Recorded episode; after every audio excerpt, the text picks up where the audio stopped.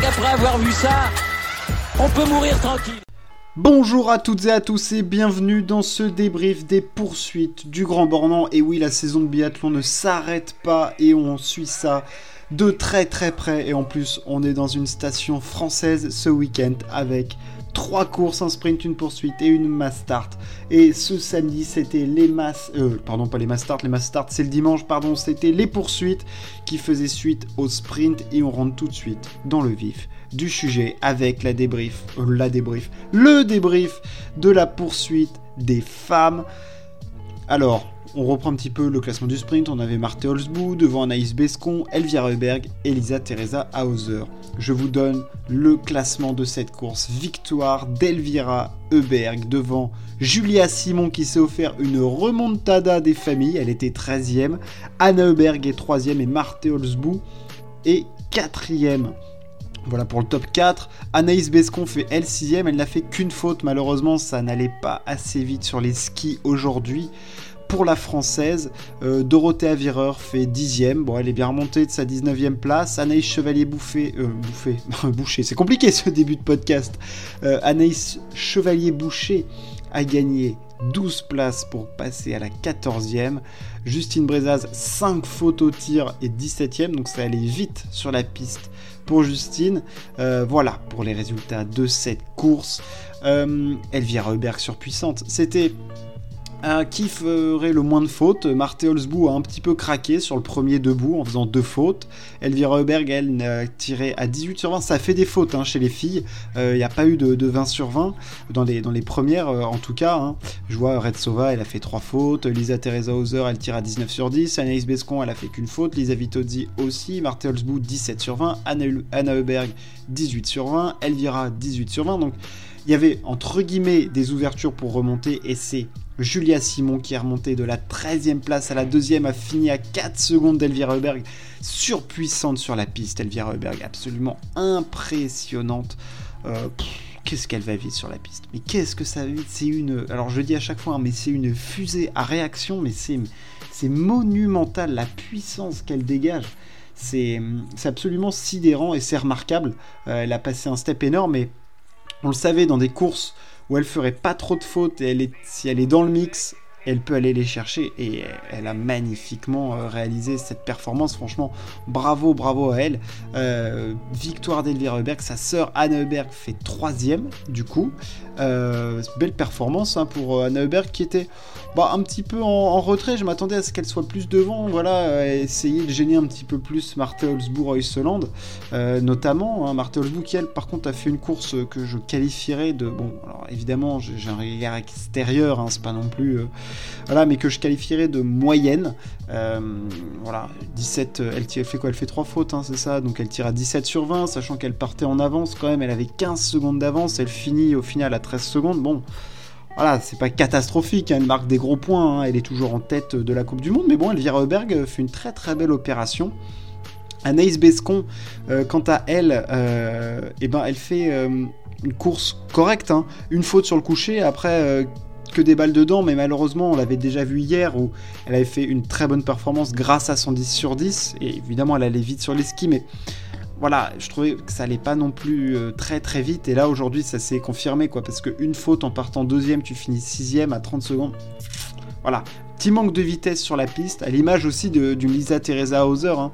Une faute, euh, elle était quatrième, elle finit septième. Donc voilà, il y a des filles qui ont fait des grosses remontées grâce à des super temps de ski et des bons tirs. C'était pas forcément le cas. Voilà, au contraire, Anaïs Chevalier-Boucher, elle tire à 16 sur 20, mais elle gagne 12 places. Donc ça, voilà, c'était une bonne perf, une bonne perf de la française.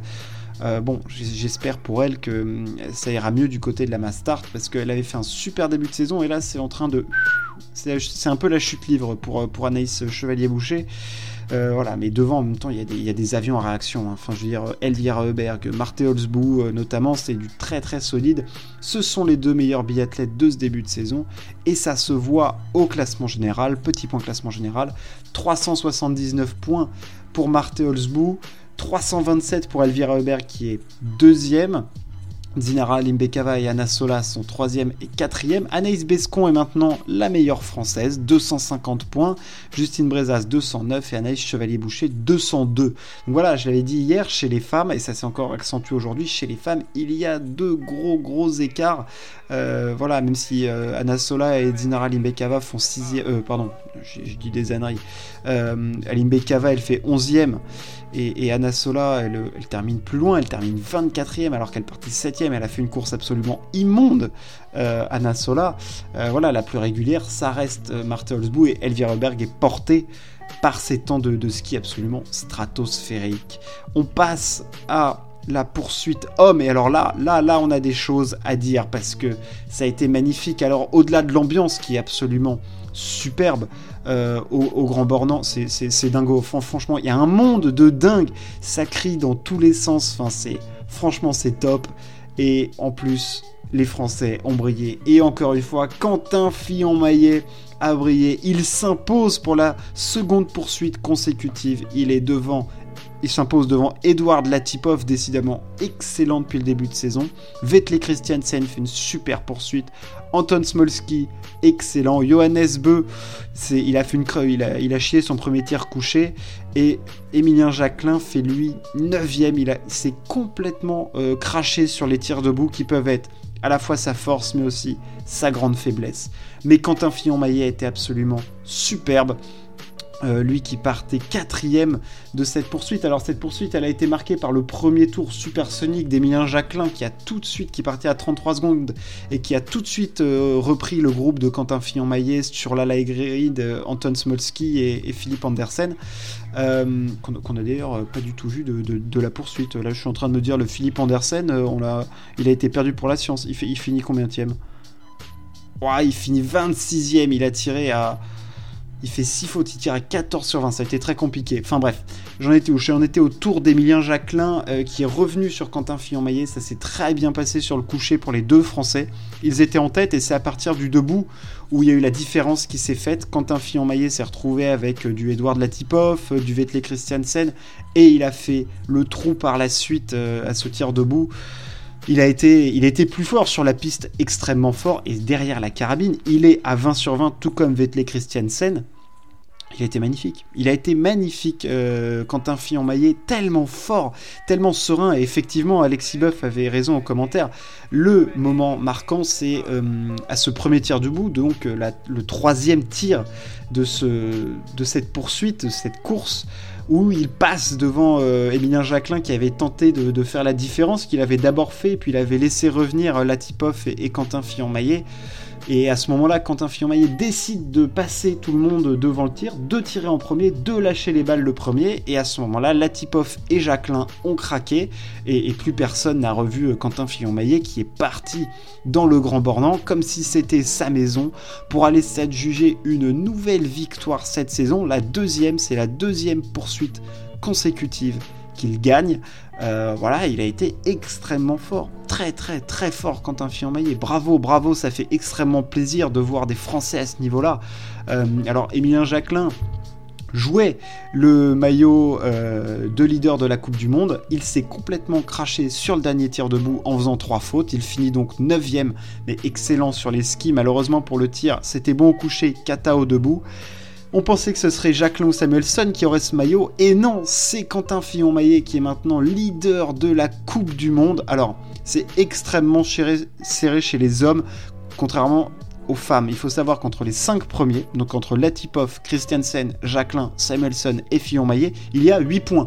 Donc rien n'est fait par rapport à la masse start de demain. Mais bon, on est là pour parler de la poursuite. Johannes Beu, alors lui, c'était bien mieux au sprint. Euh, j'ai trouvé un tout petit peu décevant sur cette poursuite. Enfin, c'est surtout ce premier tir qui est entre guillemets catastrophique où il fait deux fautes sur le tir couché alors qu'il est le premier à s'installer que derrière il y a Latipov, Jacqueline, euh, Fillon-Maillet qui arrive, Christiansen sur la light grid euh, il se viande complet et ça le met dans le dur tout de suite et après il est jamais vraiment revenu dans le mix parce que devant Quentin et Latipov euh, et Christiansen étaient, étaient au-dessus du lot. Ça s'est joué à la photo finish entre Latipov et Christiansen il est extrêmement solide le russe cette année. Il a été ouais franchement il fait deux fautes mais il était tout le temps devant Euh, jamais distancé, fort sur les skis, solide derrière la carabine. Non, non, rien à dire. Rien à dire sur la tip-off. Et Christiansen est, je trouve, alors, il n'est pas flamboyant.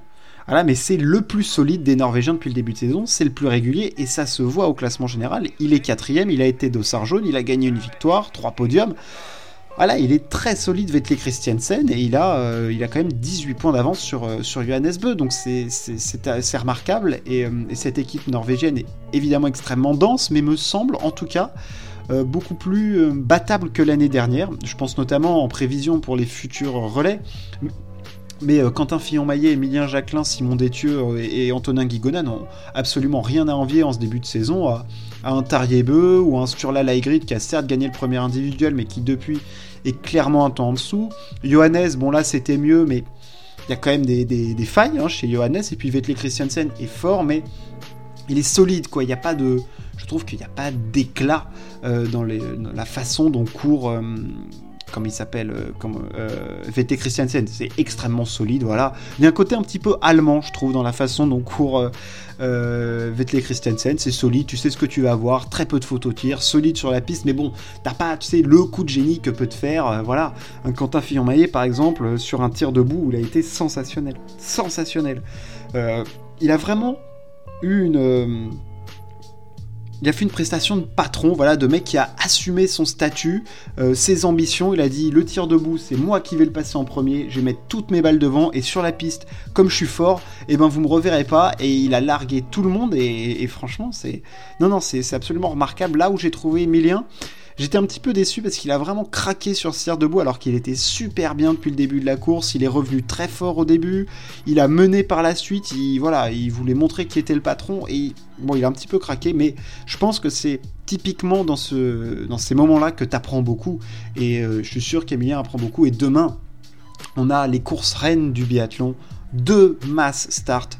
Tout le monde qui part en même temps, les 30 meilleurs, c'est parti. Euh, ça va être absolument mythique au Grand Bornand devant un public énorme. Je n'attends que ça. J'espère les Français qui brillent. J'espère qu'un Français repartira avec le dossard jaune de leader de la Coupe du Monde, que ce soit Quentin ou, ou Emilien. Il le joue, mais ça peut aussi très bien être du Latipov ou du Samuelson. On les voit extrêmement solides depuis le début de la saison. Merci de m'avoir écouté. On se retrouve très très vite pour débriefer du ski alpin. Ciao, à plus.